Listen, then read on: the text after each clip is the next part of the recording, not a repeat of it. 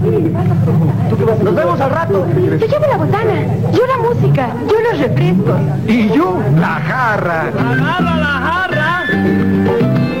Agarra la jarra, agarra la jarra. Con bacardí y refresco, se prepara una jarra. Con Bacardí y refresco. Se prepara una jarra. Agarra la jarra, agarra la jarra. Escritores, I'm Terry Moore, and you're listening to Comic Case. artistas, Hi, this is John Romita Jr., and you're listening to the Kamikaze Podcast. Hi, this is Mike Mignola, and you're listening to Kamikaze. Hi, this is Eric Powell, creator of The Goon, and you're listening to Kamikaze. editoriales, Hi, this is J. Scott Campbell. You're listening to Kamikaze. Hi, this is Terry Dodson, and you're listening to the Kamikaze Podcast. traductores, Hello, it's Kamikaze from Grant Morrison. This is Gary Frank, and you're listening to the Kamikaze Podcast. Coleccionistas, Hi, this is Frank Cho, and you're listening to Comic Kazi. This is John Bogdanov, and you're listening to the Kamikaze Podcast. editores, Soy Giuseppe Camuncoli, state escuchando el podcast de Comicase. fan chiquillos. Todos están en el podcast Comicase.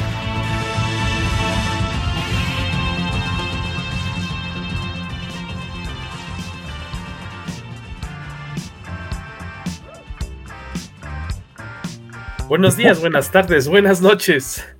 Bienvenidos a los que nos están acompañando en un episodio más del poderoso podcast Comicase. En teoría, esta vez ya se escucha bien mi audífono, así que si están por ahí conectados, eh, algunos perdedizos, porque hoy estamos grabando un 20 de diciembre, miércoles ya, pasaditas de las 10 de la noche, porque no queríamos, ahora sí, en petit comité, porque no queríamos dejar pasar otra semana sin episodio de esta serie de episodios quincenales dedicados a la serie, pues esta maxi serie diríamos, ¿no? Bueno, una serie de entregas de one shots llamados Batman One Bad Day, Batman Un Día Malo, aquí con mi amigo Mr. Mayo, Luis Maggi. ¿Cómo está usted, señor? Todo bien, todo muy bien. Todo bien, todo bien. Eh, y yo acá de este lado, Jorge Tobalín. Eh, para los que no nos están viendo, Luis está vistiendo un novedoso y eh, sensual gorro navideño que no sé si es por la iluminación, pero me da la idea que no sé si es verde, verde Grinch o es blanco la orilla. ¿Es blanca la orilla o es verde Grinch? Es verde. Es verdecito claro más bien, ¿verdad? Muy bien, muy bien. es, es Grinch tal cual. Eh, si alguien, alguien anda por ahí, veo unos ojillos que nos están acompañando esta noche. Por ejemplo, está Félix Farfán, dice, buenas noches amigos, cumplí y compré The Riddler, el acertijo One Bad Day. Esperamos que te haya gustado. Eh, creo que hasta eso en el episodio pasado dedicado a esta serie, pues tratamos, evitamos de como echarles a perder la lectura en cuanto a spoilers. Me imagino que será de la misma vez esta, de la misma forma esta ocasión. ¿Qué te pareció el acertijo? Un día malo, eh, Riddler, iba a decir Félix. Ajá, Félix. Y de paso, ¿cómo nos escuchas? ¿Hoy sí se escucha mejor? Ahí te dejamos la pregunta para que ahorita nos, en cuanto tenga chance, nos puedas contestar. Eh, me comentaba fuera del aire, antes de entrar en materia, sus días, sus- su fin de año lo pasará en tierras lejanas el señor Mayo, ¿correcto? Y este, la, la verdad es que yo tiendo a pasar un año en Cortázar, Guanajuato, que está entre Celaya e Irapuato, es el pueblo de mi familia. Y el siguiente año en el DF. Y casi nunca salgo en Año Nuevo. O sea, es más, te puedo decir que en Año Nuevo he salido tres veces en mi vida. Eh, vida adulta, ¿no? Semiadulta. Em, y ahorita tuve la buena fortuna de que la semana pasada uno de mis mejores amigos de la secundaria eh, me dijo que de repente nos da los vuelos al, al costo, llamó de los impuestos y así, porque él tiene ciertos Claro, claro, tiene privilegios, ¿no? facilidades.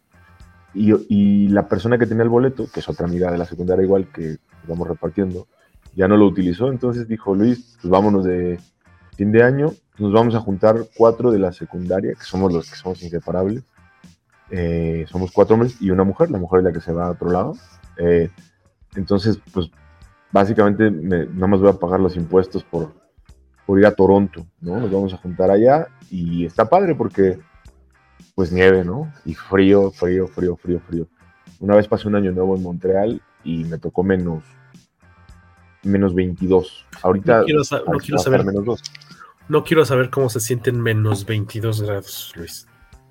Sí, no, no, te juro que yo no soy friolento en general, pero Pero a soy de 22 los que- grados. Sí, no, a menos 22 está brutal. Abajo del jeans tienes que traer un, un pantalón térmico y sientes el frío, ¿sabes? O sea, Y los Montreal- ojos. Mi, mi- Montreal, mi- Ajá. no, quiero decir, conectan la- las, las calles y los, lo- los centros comerciales, ciertos edificios icónicos por túneles para que no sufras de las ventiscas y la nieve y todo. Para que te puedas este, mover entre uno y otro.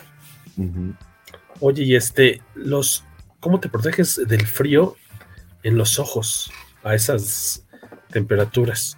No, No así nada. ¿eh? Tendría que ser ¿No duelen los ojos, güey? No, no. Fíjate que de los lugares fríos que he ido, me ha tocado Chicago también hace más de 10 a 12 años, y el chiste son las orejas. Lo, Ahí sí. eso es lo que tienes que tener cubierto porque no importa el resto del cuerpo, se te congela la cabeza. Dice Félix, pues sí, ¿quién más? Y, y yo coincido con Félix Farfán. Dice, me parece genial que aún conserves esas amistades de secundaria. Nosotros solo logramos hasta poco después de terminar la carrera. Éramos dos hombres y tres amigas. Pero dice, así como esas amistades que le consiguen boletos a bajísimo costo, pues todos queremos. No, sí, eso, es, es- eso, de eso es que Ah, no, esperas tener un amigo en eso y pum. Hay que cultivar esas amistades. Sí, la verdad es que este, yo, o sea, somos los mismos amigos de la secundaria. No, yo creo que nos dejamos de ver cinco años, seis, entre uno y luego otro y así, y hace como 14 nos volvimos a juntar. O sea, estás hablando que la secundaria es en el 92, ya pasaron 31 años, ¿no? Y ahí siguen. Está bien, qué rico, qué, qué padre, ya nos estarás platicando. Me imagino que te darás alguna escapadilla este, a, a buscar alguna tienda de cómics por allá, porque es de, de tu vicio. Cuando Sí. sales de viaje, siempre tarde o temprano llegarás a una tienda de cómics tú. Y tengo la fortuna de que, digo, fui en septiembre, tengo que este tema de que la nostalgia de los 40 hace que nos estemos juntando lo más que se puede. Y, y ya tengo medidas las tiendas de allá todas, o sea, ya, ya me conocen, ¿no? Entonces, em, ya sé las dos a las que voy a ir y sé específicamente ¿Por, qué? por a qué sección voy, voy por ciertos cómics de Daredevil que te juro que están a un dólar.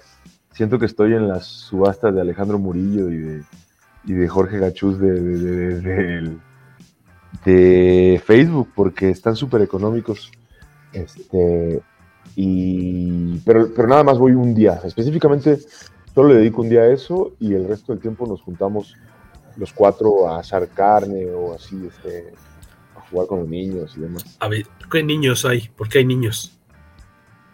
mi, de mis amigos de la secundaria que viven allá, o sea, de los dos que viven allá, Ah, ok, ok. uno tiene cuates, entonces tienen 10, 12 años y ya es la época del, del Xbox, de los juegos de Mario y todo Ah, este ya, rollo. ya, ya. Entonces no es, no es retiro, este, no es club de toy.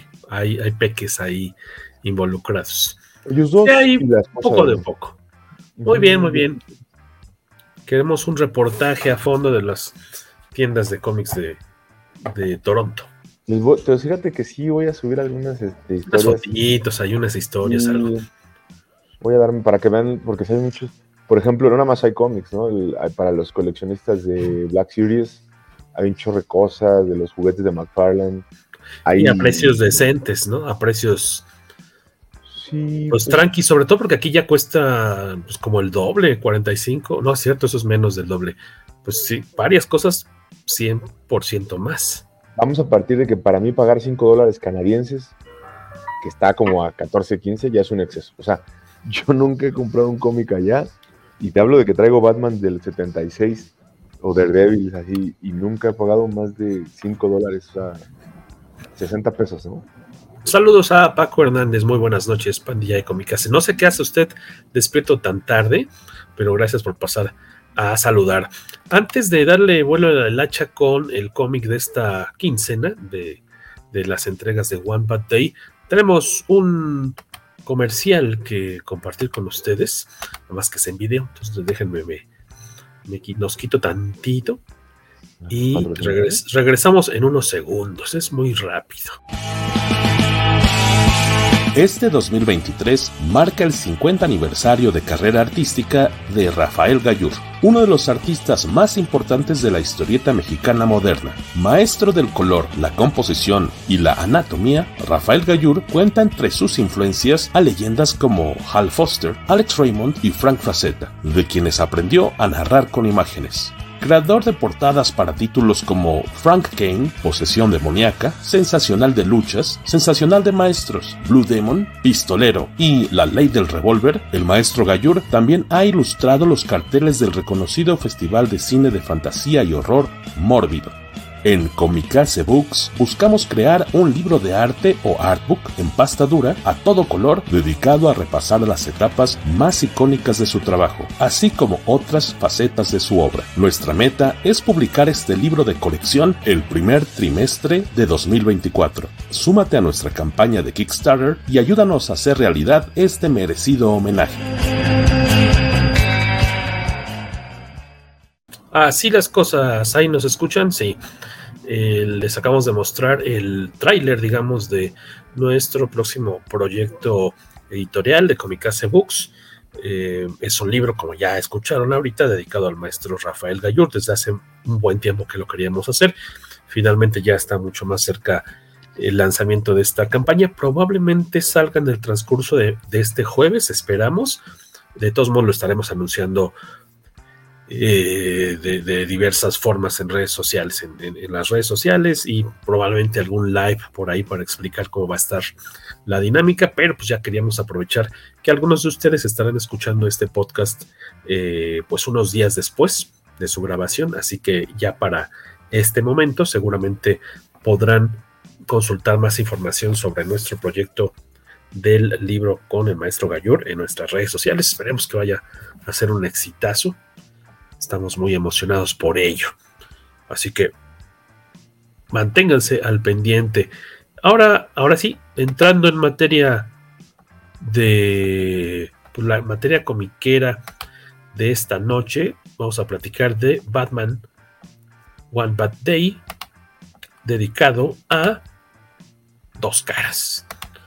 Eh, ¿cuánt ¿Recordamos cuántas este, entregas de One Bad Day son? ¿Son 10 o son 12? 8. 8. 8. Serio van 2. O sea, ahorita estamos cubriendo apenas la segunda. Esta historia eh, es escrita por Mariko Tamaki. ¿Correcto? Eh, arte de. ¿Es Javier Fernández? Javier Fernández, así es. Javier Fernández ya tiene. No soy. No soy familiar con Javier Fernández. Eh, ¿En qué otros títulos lo ubicas tú? Está, bueno, de lo que yo tengo, eh, es, es el, el, artista de Nightwing, de los primeros 30 a 35 números, que es el arco primordialmente de Raptor, que quiere reentrenar a, a Dick en, en, temas de alejarlo del, de la formación de Batman, ¿no? Como es, Raptor es más mercenario. Lo tengo en Green Arrow, que Uh -huh, de lo que leo. Serie 4, me parece, que es la, la, última que hubo antes de la que acaba de salir este año.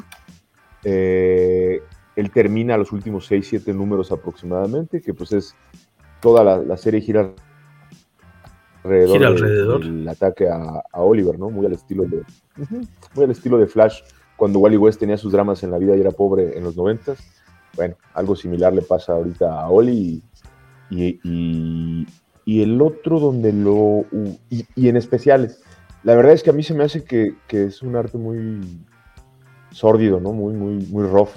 No, no es... O sea, si me preguntas, yo, pues Dan Mora o, o, o el propio Jorge Jiménez tienen un más finura a la hora del trazo y él se me hace mucho más tosco, ¿no? Este, le sienta bien todo el tema ah, oscuro, pero claro, claro. es difícil de digerir. Claro, claro. Estoy aquí checando su semblanza de Tebeosfera, eh, como lo suponía, dibujante catalán, Eh, ha trabajado en títulos, como decías tú, Flashpoint, Captain America, Hero Complex, Magneto, Nightwing. Eh, también estuvo como fue artista exclusivo de DC Comics a partir de 2011. En 2020, bueno, trabajando para Batman, Nightwing, Detective Comics, Justice League, Green Arrow, como mencionabas, y en el 2021 empezó a trabajar como dibujante de King Spawn de Todd McFarlane. Eh, no me ha tocado ver nada de, ese lado, pero lo voy a, lo voy a checar. Y en el caso de Mariko Tamaki, pues ganadora del premio Eisner y demás por su, por su obra, ¿no? Sí, ella es canadiense. Tengo poco contacto con ella. La verdad es que empezó a hacer un run en Detective, que pues es de mis series principales eh, que será como hace dos años. Y eh, igual, pero ahí traía, ahí sí traía el soporte de Dan Mora, por ejemplo, y este, muy bien una un, arco contra uno que se llama Mr. Worth, que pues, es uno de esos como ampones ¿no? de la ciudad. Em, y ella es parte integral de la migración de de tema de comisionado, cuando, cuando entra el, de, perdón, no de alcalde, de alcalde, del mayor Nakano, ¿no? Y que es este policía que se queda tuerto y que, como todos cuando entra al poder, pues hace que desconozcan a Batman, ¿no? Entonces, lo que yo he visto de ella a través de Detective y de los especiales de Wonder Woman, de Green Arrow y de Green Lantern, em, bien, o sea, como escritora no, no queda de ver, ¿no? O sea, es bastante, bastante competitiva, diría yo. Ganadora del Eisner, la mejor escritora por dos títulos, bueno, por tres, por su trabajo en Archie, en, eh, esto fue en el 2020, en Laura Dean Keeps Breaking Up With Me, y también por su trabajo en Harley Quinn Breaking Glass, que de hecho es un, título que pospusimos en algún momento, lo íbamos a reseñar aquí en, en el podcast y ya nunca logramos ponernos de acuerdo para para leer todos la novela gráfica y poderla reseñar en el futuro. Esperamos que esté ahí pendiente. Eh, una dupla interesante, ¿no? Para, para esta historia. Eh, a grandes rasgos, que lo, que lo que nos está platicando en muy pocas palabras es Dos Caras se acerca a Batman para pedirle un favor especial ya que se aproxima el cumpleaños 88 de su papá y ha recibido una amenaza de muerte dirigida a su padre. Entonces, digamos que Dos Caras aprovecha pues lo que queda por ahí de una amistad, digamos, ¿no? Eh, para pedirle este favor a Batman porque pues no confía en la policía, no sabe, no tiene la menor idea de quién podría ser el que lo esté amenazando y recurre a Batman para pues evitar que pase algo en el festejo de, cumpleaños del papá, que es una persona muy honrada, muy derecha, muy admirada ahí en la sociedad de Ciudad Gótica, y pero también es una persona muy necia que a lo mejor se podría acabar la historia como en estas, estos memes de, de, que salen los créditos, ¿no? De, de, Star Wars o lo que sea, los, créditos finales, nada más si le cambias cualquier cosita al principio se soluciona el, conflicto y ya, créditos. Si el señor dijera, bueno, ya está bien, no, no se cancela la fiesta, no había problema, pero como el señor es terco, a fuerzas quiere, este, ya tiene 200 invitados que están esperando llegar a, a una fiesta nonona, eh, pues no, no, no se va a cancelar y va a suceder. Así que entre dos caras y, y Batman, pues van a tratar eh, pues no, no hacer una alianza, pero eh, se va a compadecer un poco Batman para intentarle salvar el cuello al papá de dos caras. Diríamos que es a grandes rasgos, ¿no? Sí, eh, tal como lo, platicas, creo que el, yo agregaría nada más el antecedente de la, historia trae una situación de estas de rehenes de dos caras, con eso abre la, historia y justo marcan un precedente en cuanto a si existe o no todavía Harvey dentro de, dentro de dos caras como criminal. Todavía el, District Attorney sigue siendo eh, el presente adentro, ¿no? Fiscal de distrito. El fiscal de distrito. El fiscal de distrito. Creo que básicamente ese es como el, antecedente, tal cual eh, eh, pinta a un apoyo que le está pidiendo Harvey, justamente, a Batman eh, para, para cuidar una, una amenaza de muerte relacionada al cumpleaños, ¿no? Entonces es, es- es- estás- es- marca un poquito la amistad que tienen eh, pues Batman Digamos- y, Harvey Dent de cuando Harvey pertenecía al grupo que, que- que- que- que atacaba el crimen, ¿no? Sí, digamos que esa parte que todavía se mantiene a lo mejor muy enterrada, ¿no? De, de amistad. Y como dices tú bien, como que el, el- el- núcleo ahí, la, la- cosa sabrosa de la historia es, ¿tendrá o no la razón Batman en pensar o en seguir creyendo que muy dentro de, de dos caras to- todavía vive Harvey Dent, un Harvey Dent bueno, recto, justo, así implacable contra el crimen, porque él como que todavía le quiere dar esa segunda oportunidad. Entonces estás ahí jugando durante la historia con será o no será, habrá cometido un error, se le va a voltear, porque también hay otros personajes. A mí hay una escena que tú, tú me dirás, eh, muy al principio de la historia está esta escena de, de unos rehenes en las que se involucra Batman y dos caras, y esto da pie a que después eh, platiquen sobre esta cuestión que, que tiene su papá, sobre esta amenaza de muerte. Pero en algún momento una de las escenas es, se me hace rara porque el, el gobernador, el alcalde de Ciudad Gótica, le ofrece a Harvey Dent el puesto de, de- de ser nueva cuenta fiscal de distrito, lo cual se me hace una locura. Entonces, este, ¿cómo se llama el, el- el alcalde aquí en Nakano. la historia? Nakano. Eh, esta escena a mí me, se me hizo como muy fuera de lugar. ¿Está bien colocada o, o, o soy yo que estoy muy desencanchado? No, justo creo que ese es el, el- el hueco. O sea, lo primero es, DC las considera parte de la continuidad de estas historias y así lo publicaron en su sitio. Ah, ok, ok. Entonces yo, eh, justo eh, basado en, en este y en el de Riddler, mm, me quedé con la intriga de si iban a contar dentro de la continuidad de las historias eh, principales o, mainstream que tiene Batman al menos.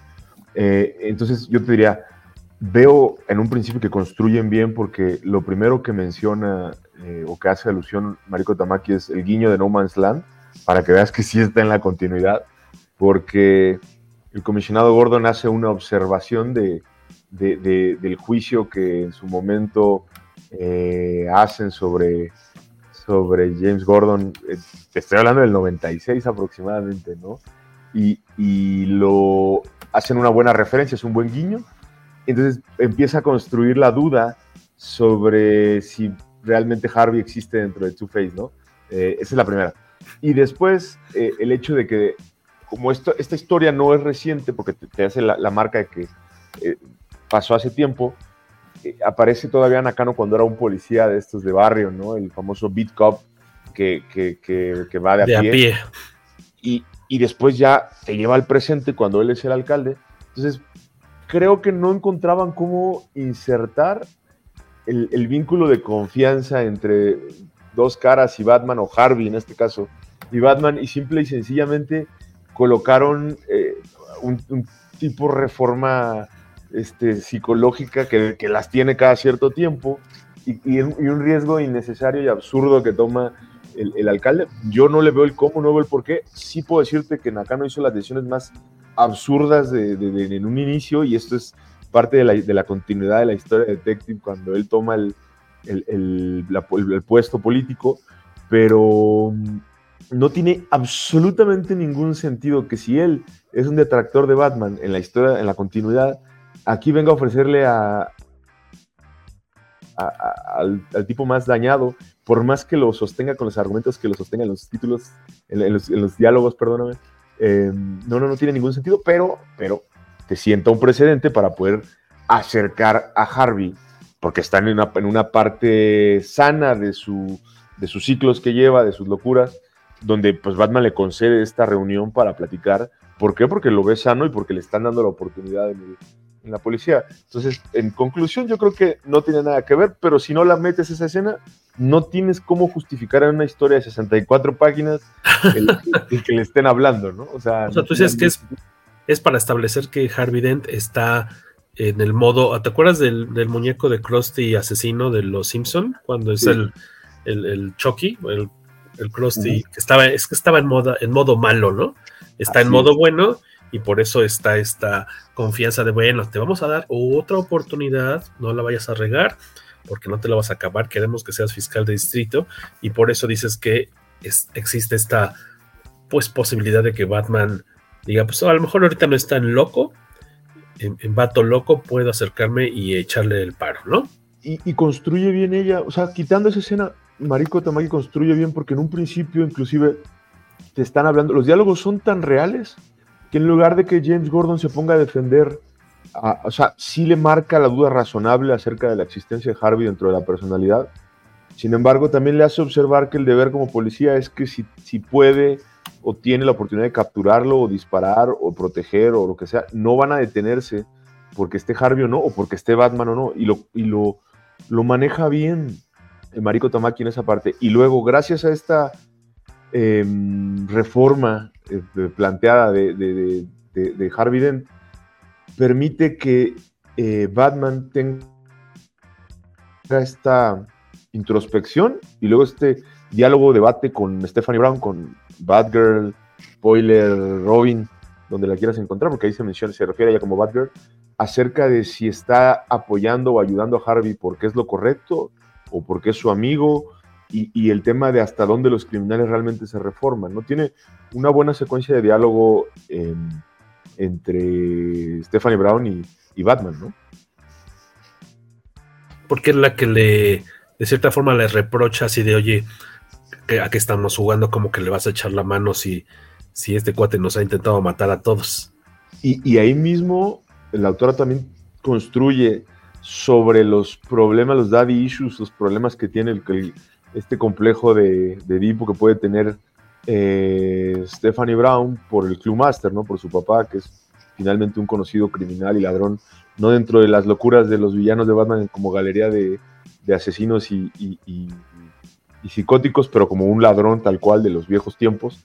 Entonces le construye este tema de, hasta dónde ella también está enfrascada en, en- en este problema con su papá y lo está eh, extrapolando a, a- la situación de Harvey Dent. O sea, realmente es una historia que, si bien lleva esta continuidad, esta acción, esta trama de saber quién está queriendo eh, atacar al papá de Harvey Dent, sí construyen diálogos en cada una de las relaciones que existen entre los personajes y lo hace bien, ¿no? O sea, lo, lo construye muy bien ella. Hay una parte en la que eh, se me hizo interesante que demuestra que de cierta forma, pues, dos caras, Harvey Dent está, pues no abandonado, pero pues solo en sí no tiene, acaso solamente puede confiar en Batman porque ni siquiera los, lo- los villanos de la, de la galería de, de maleantes, de, villanos de Batman, eh, más de uno podría estar interesado en, eh, en quitárselo del paso.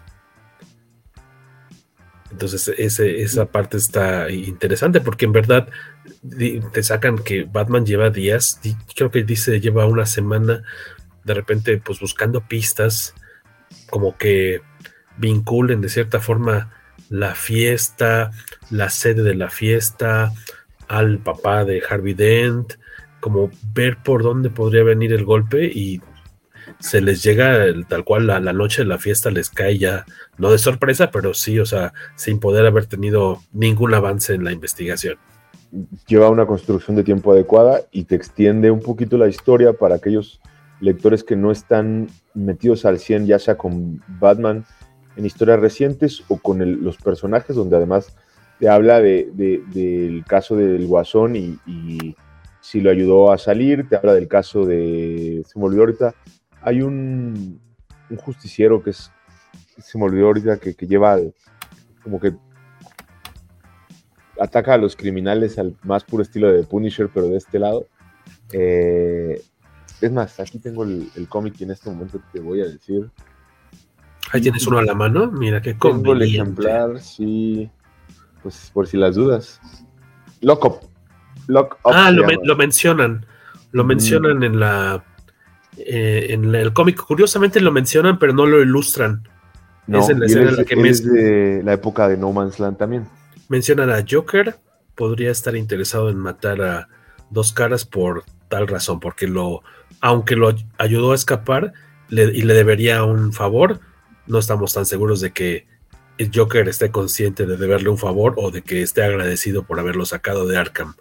¿Quién más sacan? El segundo criminal que podría se- verse beneficiado.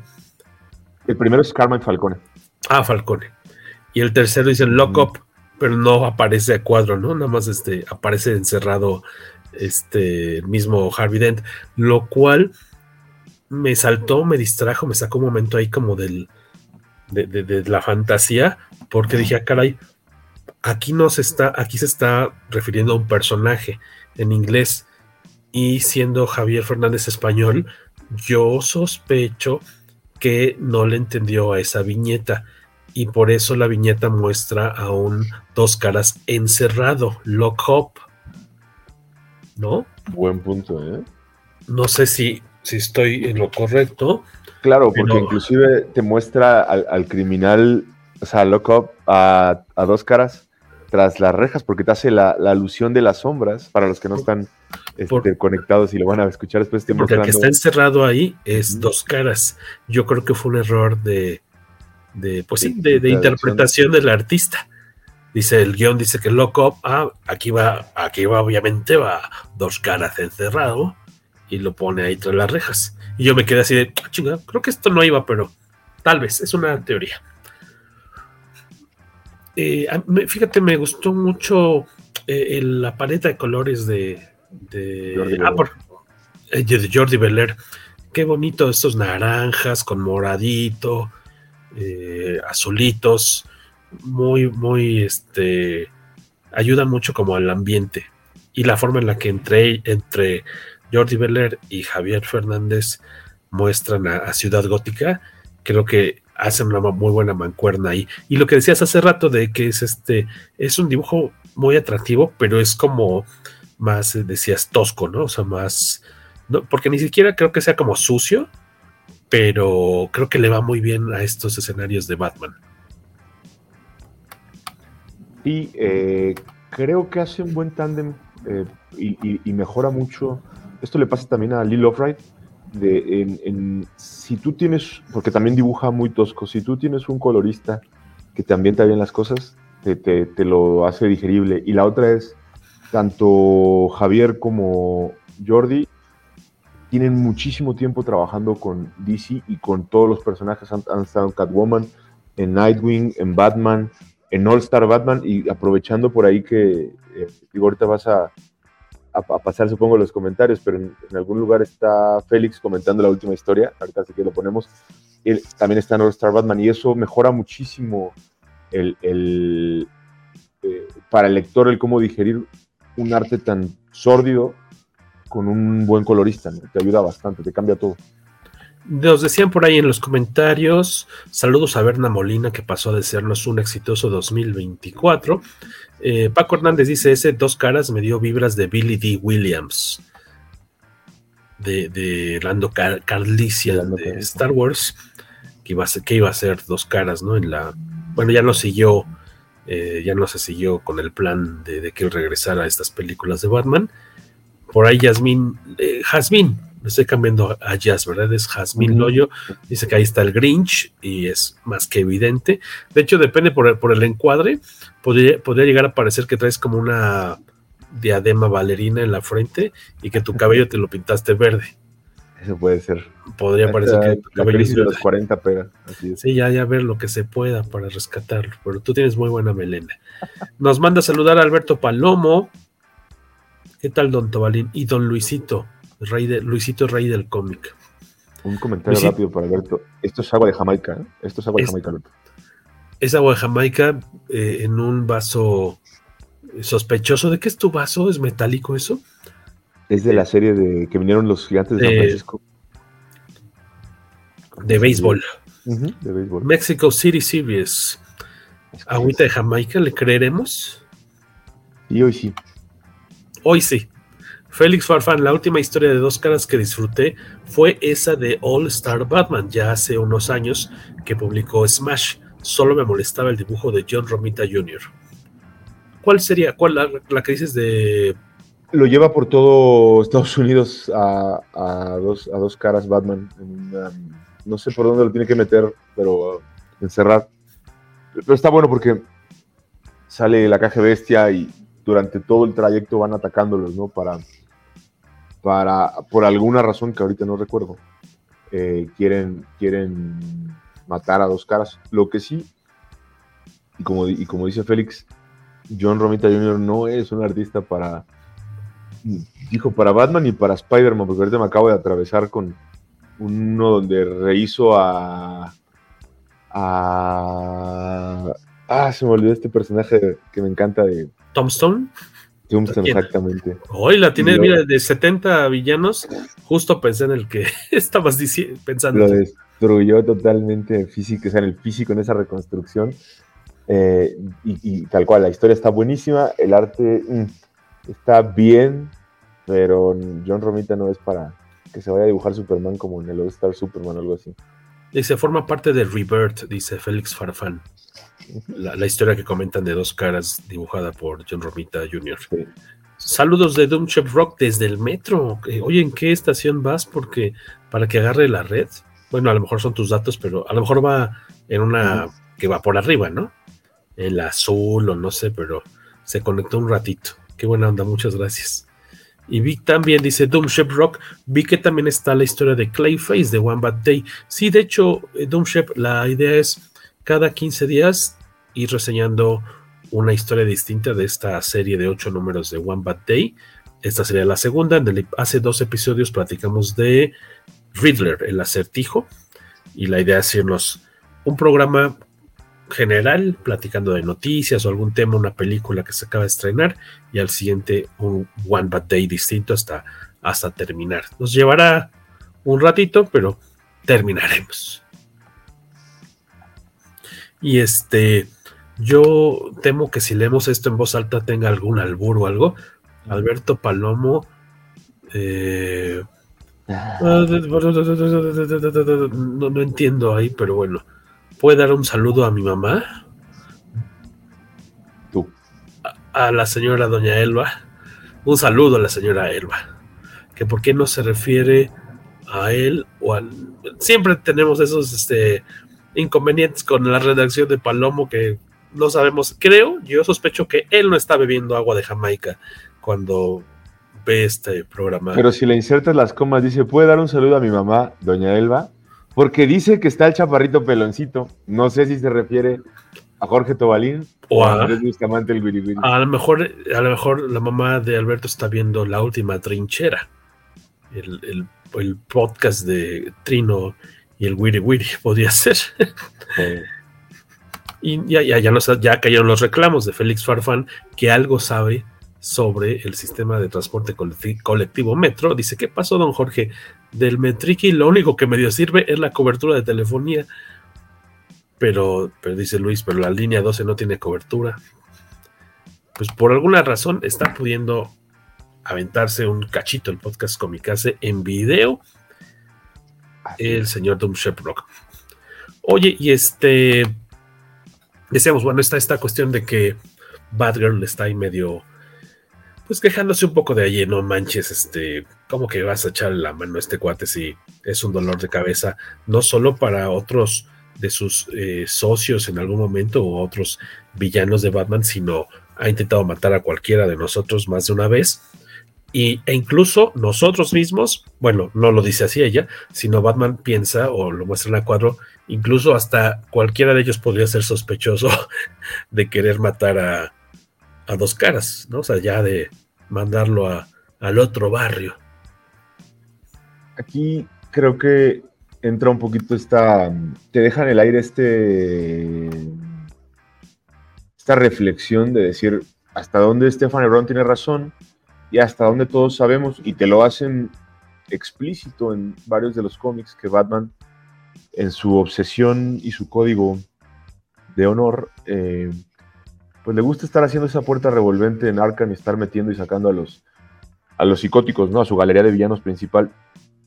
Y, creo que es un guiño de, de Mariko Tamaki y, y que invita a empezar a hacer historias con otras situaciones, en otras historias un poquito menos rebuscadas sobre el clásico eh, villano psicótico enfermo que va a entrar y salir y que no lo puedes matar y que va a ser un relajo y que se va a llevar siete arcos y algo que yo promuevo mucho, por un lado en, este tipo de arcos que existían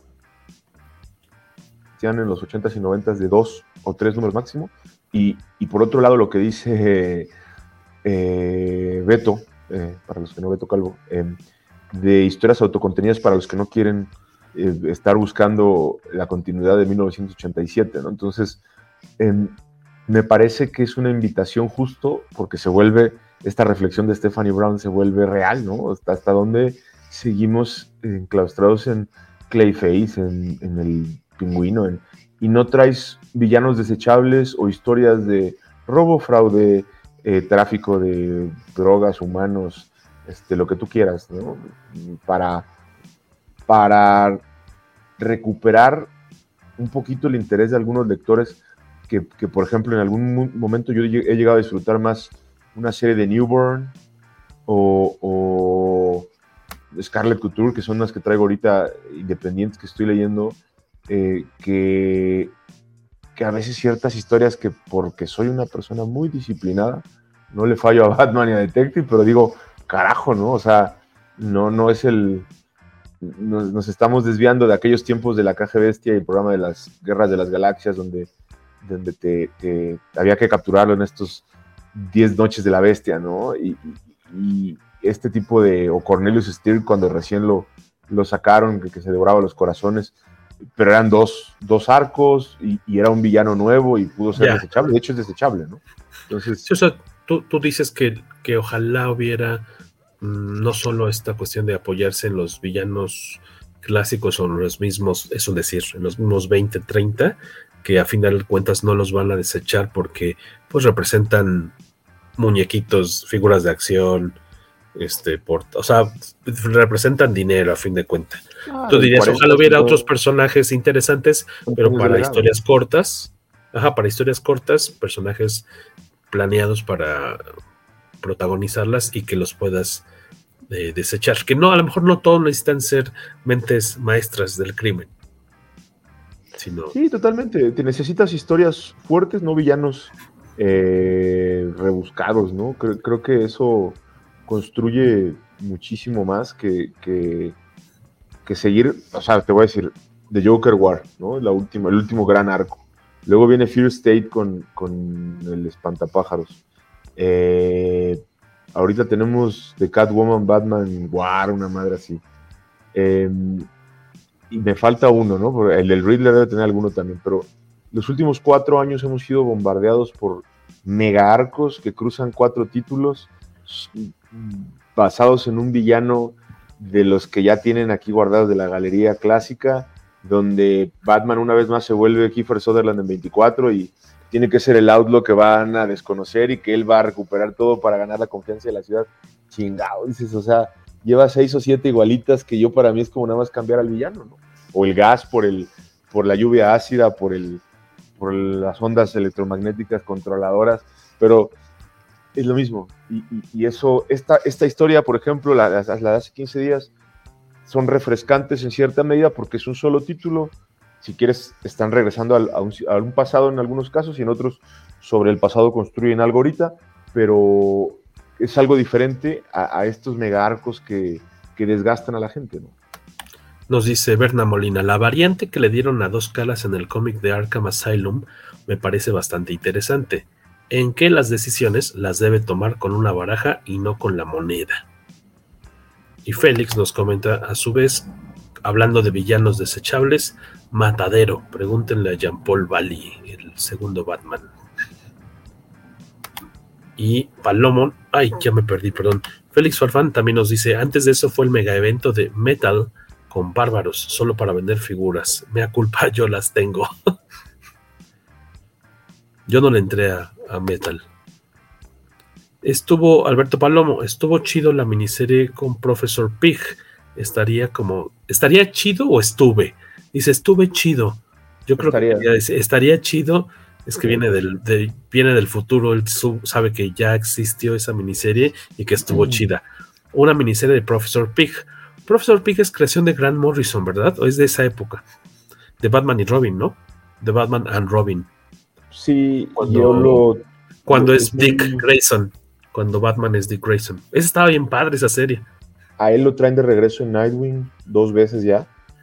ya. Este, y bastante, o sea, creo que tiene tela, tela y, y, en Nightwing, salvo unos últimos números donde está haciéndole al pirata en unas islas a lo bestia, pero quitando eso, igual que, sí, sí, no, igual que, que Green Arrow han construido bien con Nightwing este, este, este ron de 100 números que llevan ahorita, tiene 85 que valen la pena completamente. Me imagino que el de Félix Farfán es Abattoir, tal vez, el, el, justo después de que quiebran la espalda de Bruce Wayne, se queda Jean Paul Valley y trae un villano que se llama Avatar, estoy casi seguro, y, pues lo mata a la primera, o sea, dura dos, dos, dos ejemplares. Eh, Metal tampoco, o sea, tengo uno o dos, los leí nada más por decir que no, justificar el por qué no le iba a entrar y no le entré, evidentemente. Este, pero sí, Profesor P creo que es el que más de los tres. Este, por ejemplo, esta historia, ¿te parece que te deja con ganas de leer más de estas mini historias dedicadas a villanos? ¿O sería una buena, un primer buen acercamiento? Alguien que diga, yo creo como que me gusta Batman, o tengo un primo al que le gusta Batman. ¿Este podría ser un buen regalo? Yo creo que sí, primero porque no necesitas mucha historia, realmente construyen dos páginas la personalidad de él. Eh, a, a, seguramente habrá uno o dos títulos o, o, o cómics que, que, desarrollen mejor la historia de, de, dos caras de Two-Face, pero este lo hace lo suficientemente bien. Y aquí lo importante es la historia combina con el arte, es muy, muy noir, o sea, el, el, el, tiene este tema oscuro, este tema de investigación. A mí, para mí, bueno, el que está acostumbrado a ver series policíacas sabía al principio qué estaba pasando y cómo iba a acabar esto, pero eh, la realidad es que creo que sí invita a acercarte a alguno de los títulos al menos o a pedir una recomendación, eh, de, igual que el pasado que, reseñamos, ¿no? Creo que el, editor hizo una buena selección tanto de, de escritores, de artistas y en la supervisión del arco que están armando está bien hecho para generar interés. ¿eh? Igual a mí me pareció muy entretenida esta historia. El final, no lo vamos a decir aquí, el final a mí me quedó un poquito de ver la, la, ya cuando se sabe qué villano está detrás de todo esto y por qué, se me hizo un poquito flojilla, pero eh, todo antes de ese de esa resolución creo que está bastante acertado, el arte lo disfruté bastante, el color empata súper padre, lo de, el trabajo de Bel dice Luis Maggi, ¿qué confirmas? ¿Confirmas qué? No, le estaba... ¿Confirmas bueno, que... A Alberto Palomo que confirmo su solicitud de Profesor Pig. Ah, de que haya una miniserie con Profesor Pig. Ah, pero te la roja tiene el StreamYard. Este... Y eh, de las dos que llevamos ahorita revisadas de One Bad Day, esta iría en un segundo lugar. Luego iré mi, haré mi top 8 cuando ya hayamos terminado, pero al menos de estas dos, creo que todavía le sigue ganando tanto en historia como en el como en arte, que está impresionante. Eh, eh, la, la, entrega que de la que cotorreamos un poco la vez antepasada, la dedicada al acertijo, aunque esta no le pongo, no le hago el feo, pero qué, qué numerillos ¿qué calificación le darías de, de, cinco estrellitas? ¿Cuántas le regalarías a, este, a esta tres. historia? Tres. Tres. Eh, no 3.5, eh, estricto. Tres. Ah, bueno, si podemos usar medios, medios memines. Son, son cinco. No quería cortar, ¿no? Me, memines, puedes dar cuartos de memín, medios de memín. Ah, tres y medio, porque mira, eh, si, tú la, si tú evalúas el título, fuera de la espantosa portada de Jim Lee que agarré porque no, Oye, no a ver, acércala más, déjame, te voy a poner a pantalla completa para que la poda, para que nos podamos este desenamorar de ella. Dame un segundo, deja ver si quitándome. Porque yo, yo soy detractor de Jim Lee de un tiempo para acá. Mira que él estaba destinado a estar en X-Men en los 90 ¿Qué es 91, 90? 91, 92. podemos ver ahí. Ah, es como eso, bueno, para los que no están viendo esto, sino escuchándolo, es un dos caras que se ve que le dieron una buena golpeada, una golpiza, está ahí como hecho conchita, no en el suelo, pero está agachado, y se Cassandra. ve que atrás de o junto a él está Cassandra Kane, que nos imaginamos que es quien le- le- se lo acaba de surtir. Pues como que no tiene mucho que ver la, la portada con la historia, ¿verdad? No, este, digo, en algún momento sí sale Cassandra, ¿no? Y, y- Lee, pero dos segundos. pero ¿no? como, a- como séptima en, el- en los créditos. Eh, no, a mí la verdad es que por, por- porque a lo mejor nos lo topamos allá y dije que me firme algo, pero sinceramente no, no, no me llena la, la portada. Ahora, la historia está, si la evalúas sola, está bien hecha. Si la comparas con The Riddler, pues sí tiene que ir al segundo lugar y la, lo vas a reducir. Si estuviera sola y no hubiéramos leído el anterior, a lo mejor le daba cuatro.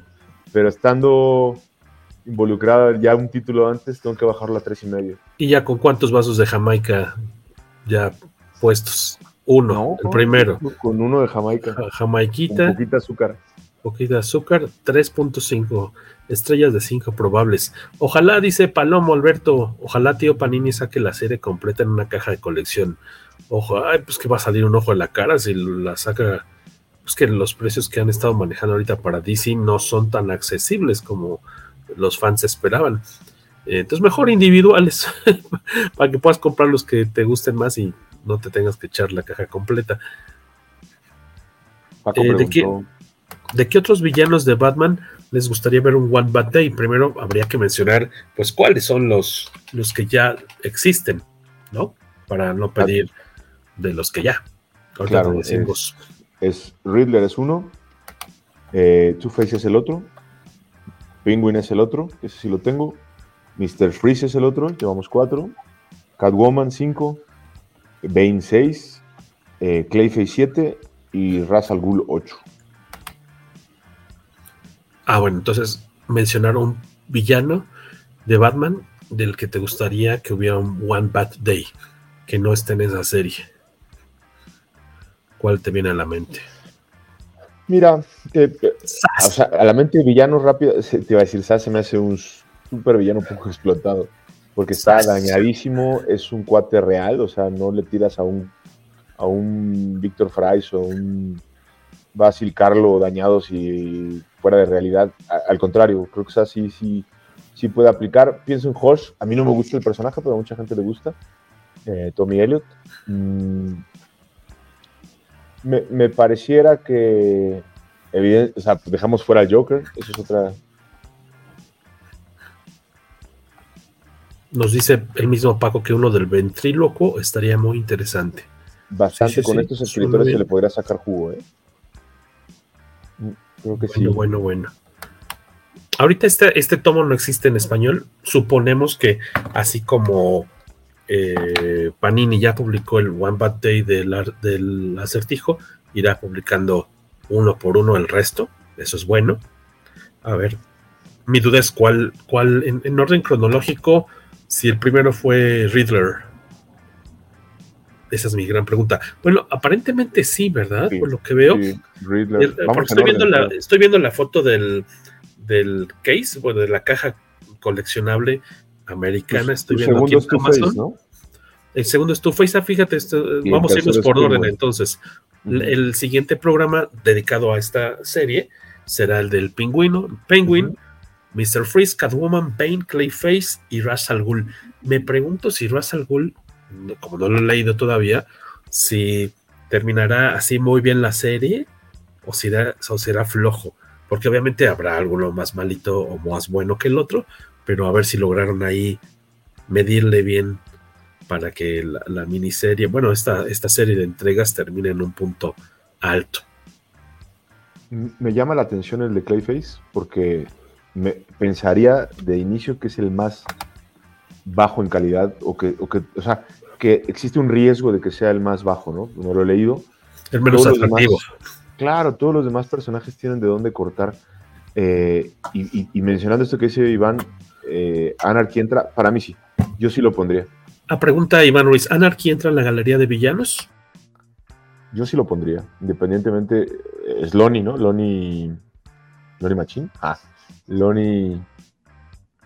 Se me, se, se, se me, me olvidó el apellido ahorita, pero yo desde que salió en el 83, 88, 87, eh, se me hace que tiene de dónde cortar su, su obsesión, ¿no? Contra el sistema.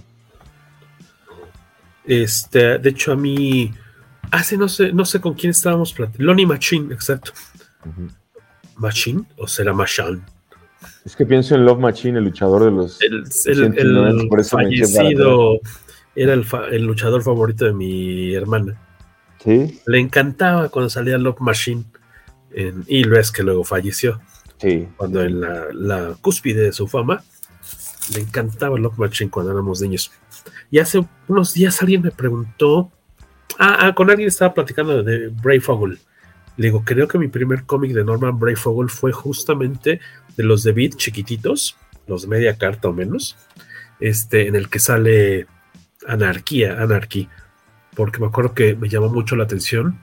Íbamos, me llevó a pasear un tío y recuerdo que le dije, pasamos por algún puesto de revistas y yo, oh, ¿me compras ese cómic? Yo tendría nueve, diez años, yo creo, ocho. Y me dice, no, pero, pero si ya lo tienes. Y pues obviamente yo de nerd le contesté, no, no lo tengo. Y pues muy buena onda, me lo compró, ¿no? Mi cómicito. Y recuerdo bien que era el de, el de, el, el- la primera aparición, me imagino que va a ser de, de Anarchy de, con, con arte de Norman Brayfogle. Y desde ahí me encantó cómo dibujaba él a Batman.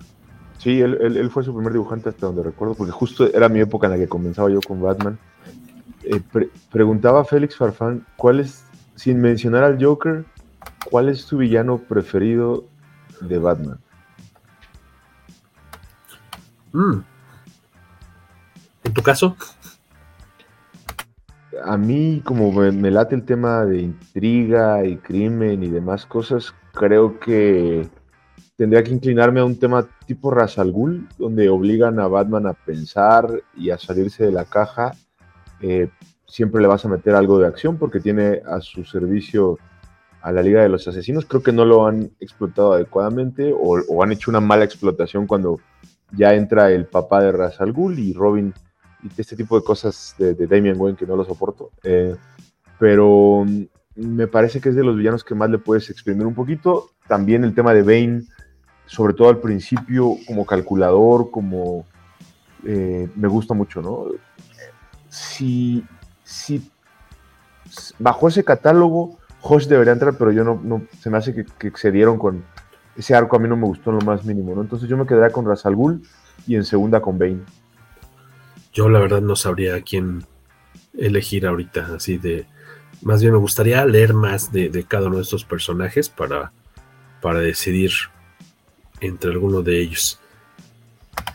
Nos dice Félix, ya casi estamos, estamos este, ya en la recta final de este, esta entrega especial del podcast Comicase.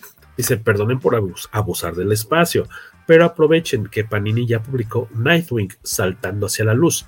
Es probablemente el mejor cómic que he leído en mi cochina vida. No dijo lo de cochina, yo se lo añadí por motivos dramáticos. Gracias. Ese es un arco de la última, este, ya es que lo hicieron en volumen 1. Y sí, pues, es de Tom Taylor. Eh, Bruno Redondo. Don Luis es un hombre de cultura por haber elegido a Rash al Ghul. este, digo, Félix tiene razón. La verdad es que es una, el, arte de, Bruno es muy bueno. Y Bruno Redondo. Bruno Redondo, sí. Y le sacan una media hermana Nightwing que es em, hija eh, hijastra o, o- o- o me- medio hija y comparte diferente madre, una cosa así, con, se, se apellida Zuko, ella del, pues de Tony Zuko, de, del- del- de los responsables de la muerte de los padres de Dick Grayson. Ok. El- el- en sí el arco de, o sea, la, la- la- la historia completa, los 100 números de Nightwing, digo, aprovechando el espacio, es, es el- se desarrollan mucho, gira alrededor de Nightwing, su batalla por limpiar y evitar que se vuelva ciudad gótica, y, al estilo de Daredevil versus Kingpin, aquí tenemos a Roland Desmond como Kingpin y tenemos a, Nightwing como Daredevil, hasta los mismos trajes prácticamente. Eh, hasta que llega a, postularse el, propio Nightwing como alcalde, porque recibe el dinero cuando Alfred muere, que ya lleva un rato muerto, por cierto. Eh, y, está padre, o sea, creo que lo, construyen bien, donde vive el perro, la relación que tiene con su media hermana, el, tema de, cómo tratar con, con, Roland Desmond eh, y, los pseudovillanos que van alrededor. Es un, es un cómic bien hecho, ¿eh? creo que le han atinado en los cambios de dibujante y de, escritor. Y Paco Hernández nos decía hace unos momentos que a tener una historia corta de estas sobre el sombrero, sombrero loco, sombrerero loco, Mad Hatter se le haría fantástico. Se le podría sacar mucho jugo.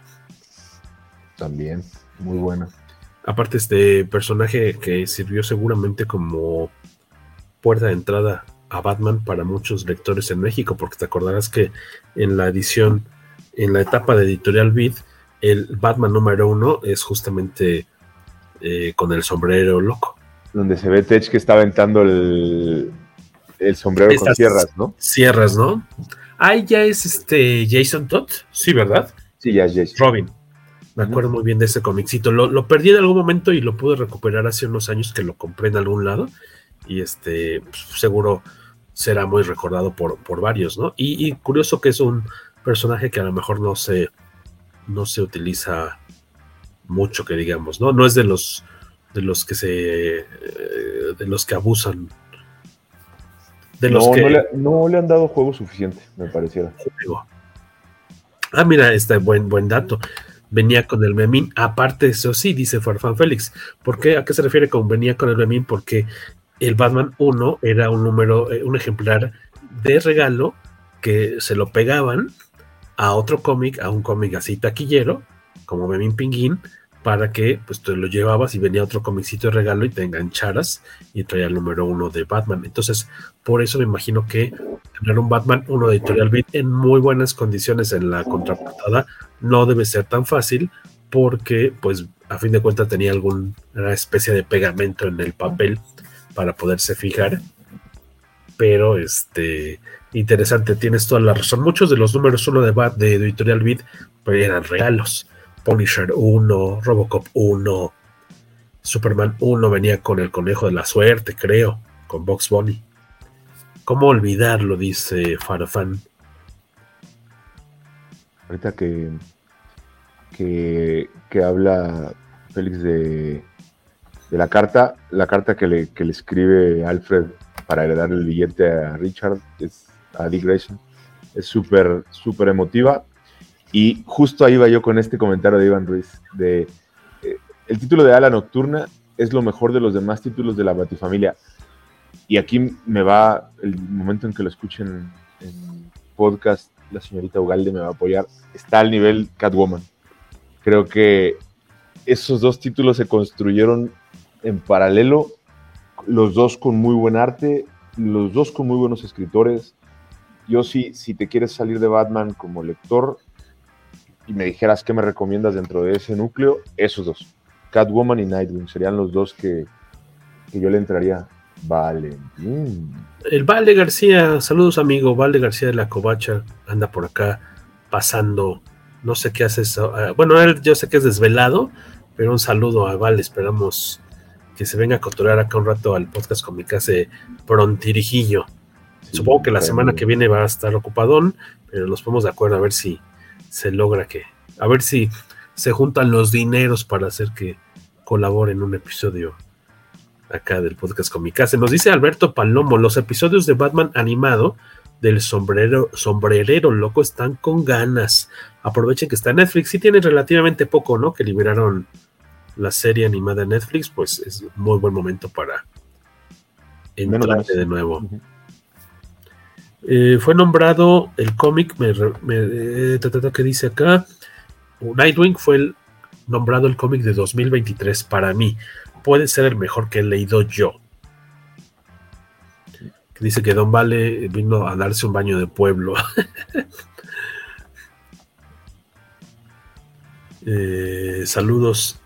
Que, que, por aquí anda el hipster Vale saludando. Buena onda que anda por aquí, Vale. Nos da gusto.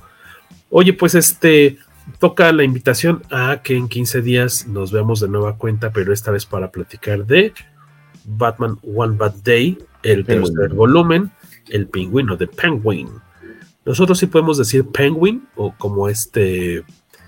Ese me fue el nombre de, de- de- de Doctor Strange. El actor. De Benedict Cumberbatch. Benedict Cumberbatch. ¿No has visto el video ese simpático en el que le hacen cotorreo de que en el. No es doblaje, en la.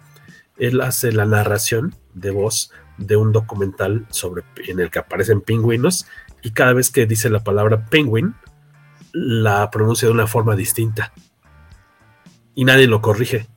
Así salió el, eh, la dice como de tres, cuatro formas distintas. Entonces, en el show de, de BBC, este, de Graham Norton, le ponen como los extractos y se los están cotorreando porque no puede pronunciar o no sabe. Se le va ahí la, la palabra penguin. Penguin, dice. Personajazo. Que tiene ahorita una película en Netflix que liberaron hace poco, eh, muy corta, como de 40 minutos, que sale Ben Kingsley también. Eh, la vida extraordinaria de. No me acuerdo cómo. Ah, ya la empecé a ver, ya estaba muy cansado, no la pude terminar. eh, pero si no, hoy, mañana, aventármela, ponerme al corriente con, con Cumberbatch. Y sí, que sale este. eh, ben Kingsley, iba a decir mejor recordado por su, pero no es él, iba a decir mejor recordado por su papel de Dalshim, Dalshim en Street Fighter, pero no es él, él salió de Gandhi hace muchos años y creo que ganó el Oscar por eso, pero no, no es Dalshim. No creo que se hubiera prestado para salir de Dalshim. Este, nos dice Valde García, Nightwing Comic del año. Dice, sí, pero del 2021 o del 2022. Este año se aguó un poco, en mi opinión. Ya empezaron las coplas, eh, así como de Pedro, de Jorge Bueno y Pedro Malo. Ya Pero es lo que decías- un tiro aquí. Pero es lo que decía hace rato, y- Vale me lo confirma. Tiene como cuatro o cinco números que que le cayó un poquito la historia. O sea, sí, vamos en el 108, algo por el estilo. Y ese mismo el 1 escritor. al 100, no recuerdo en qué momento se hizo el cambio. Pero, o sea, Ah, ha habido hubo. tres, cuatro.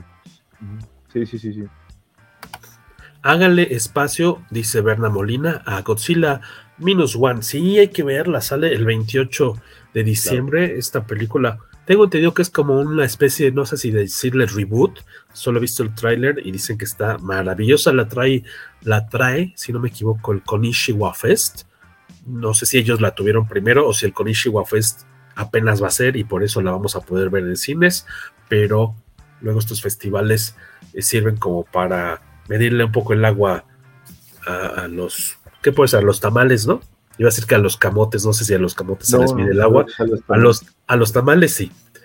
Y, y ver si después una distribuidora la, la lanza con más fuerza. Pero sí, se, se ve bastante chida la de Godzilla Minus One. Seguramente la estaremos viendo y cotorreando por acá sin ser expertos en Godzilla. De hecho, creo que no, sí tenemos a un amigo experto en Godzilla, pero no es miembro del podcast Comicase. Habrá que invitarlo para que nos platique un poco. Y nosotros, como mortales, platicar de esta charla. Dice Tobalo haciendo comedia stand-up. ¿Yo a qué horas hice comedia stand-up? Hay que ver la Vamos a hacer un programa la próxima semana. Eh, ¿De qué? No sé, De- Warif, de. Ah, no, no sé. eh, no, la próxima semana sería pues el cierre de año.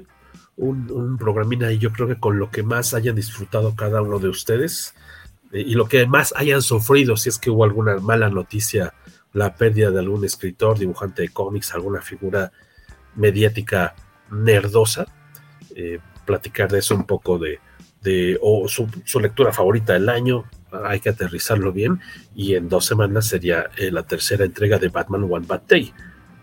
La frase, dice Valentín, mejor léela tú. La frase es medirle el agua a los camotes. Siéntate en confianza de decirlo. Qué bueno que este programa es para adultos. Y también nos dicen que platiquemos de, dice Wonka, señores, la mejor es Wonka. Ahora estamos hablando de, de las películas de Willy Wonka o cómo, en qué momento entró ese tema a, a colación. Si hablamos del Konishiwa Fest, dice Farfán Félix, entonces hablemos del niño y la garza, por favor. Ya nos, este, ya me perdí un poco, no, no estaba tanto de qué otras novedades fílmicas traía el Konishiwa Fest, pero habrá que checar.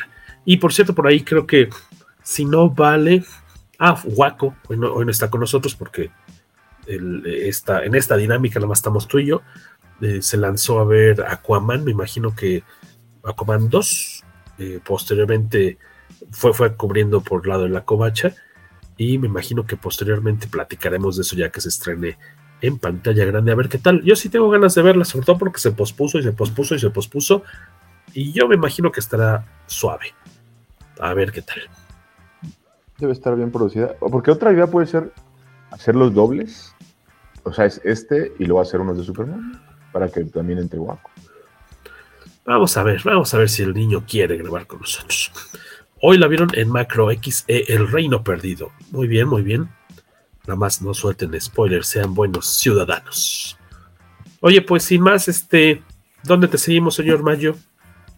Mister-Mayo en el Twitter. ¿Cómo está ahí, escrito? Así es como está escrito en la pantalla. Para los que no, pues es Mister-Mayo en Twitter. Y eh, tengo un, un, una cuenta alterna en Instagram que se llama eh, Pop Junkyard. Junkyard Pop. Pop, Pop Junkyard. Ajá. Basurero Pop. Así es. Y subo, y ahorita de hecho iba a ser una. ¿Cómo, cómo le dicen? Un, un, cuando descargas un chorro de fotos y así. Un dump. Un, un. Y vas a hacer un. Perdón, pues dump. pero de fotos de cómics que. Le, quise bajar la, la, citada pila tóxica lo que da y te juro que me ha aventado este, estas últimas dos semanas de a, entre 4 y 8 por día, así en la noche antes de dormir. Ok. Todo durísimo a los cómics, entonces voy a subir bueno. entre las fotos y los autores y traigo desde Punisher del 88 hasta eh, el último Conan que salió, ¿no? Que estoy siguiendo mucho. Órale. Exactamente, te mandan saludos que sí. Dice Valde García, echar un dump en mi pueblo es otra cosa, ¿eh? Y aparte en nos dice York que, y en todos lados. Dice que de, de, de, de 8 a 10 va a echar. Pero bueno, es un, esa, esa, y eso que es este, haces ejercicio y todo, ¿no? Se mantiene sano. Tú como este, todo lo malo, ¿cómo es mejor afuera que adentro? ¿O cómo era?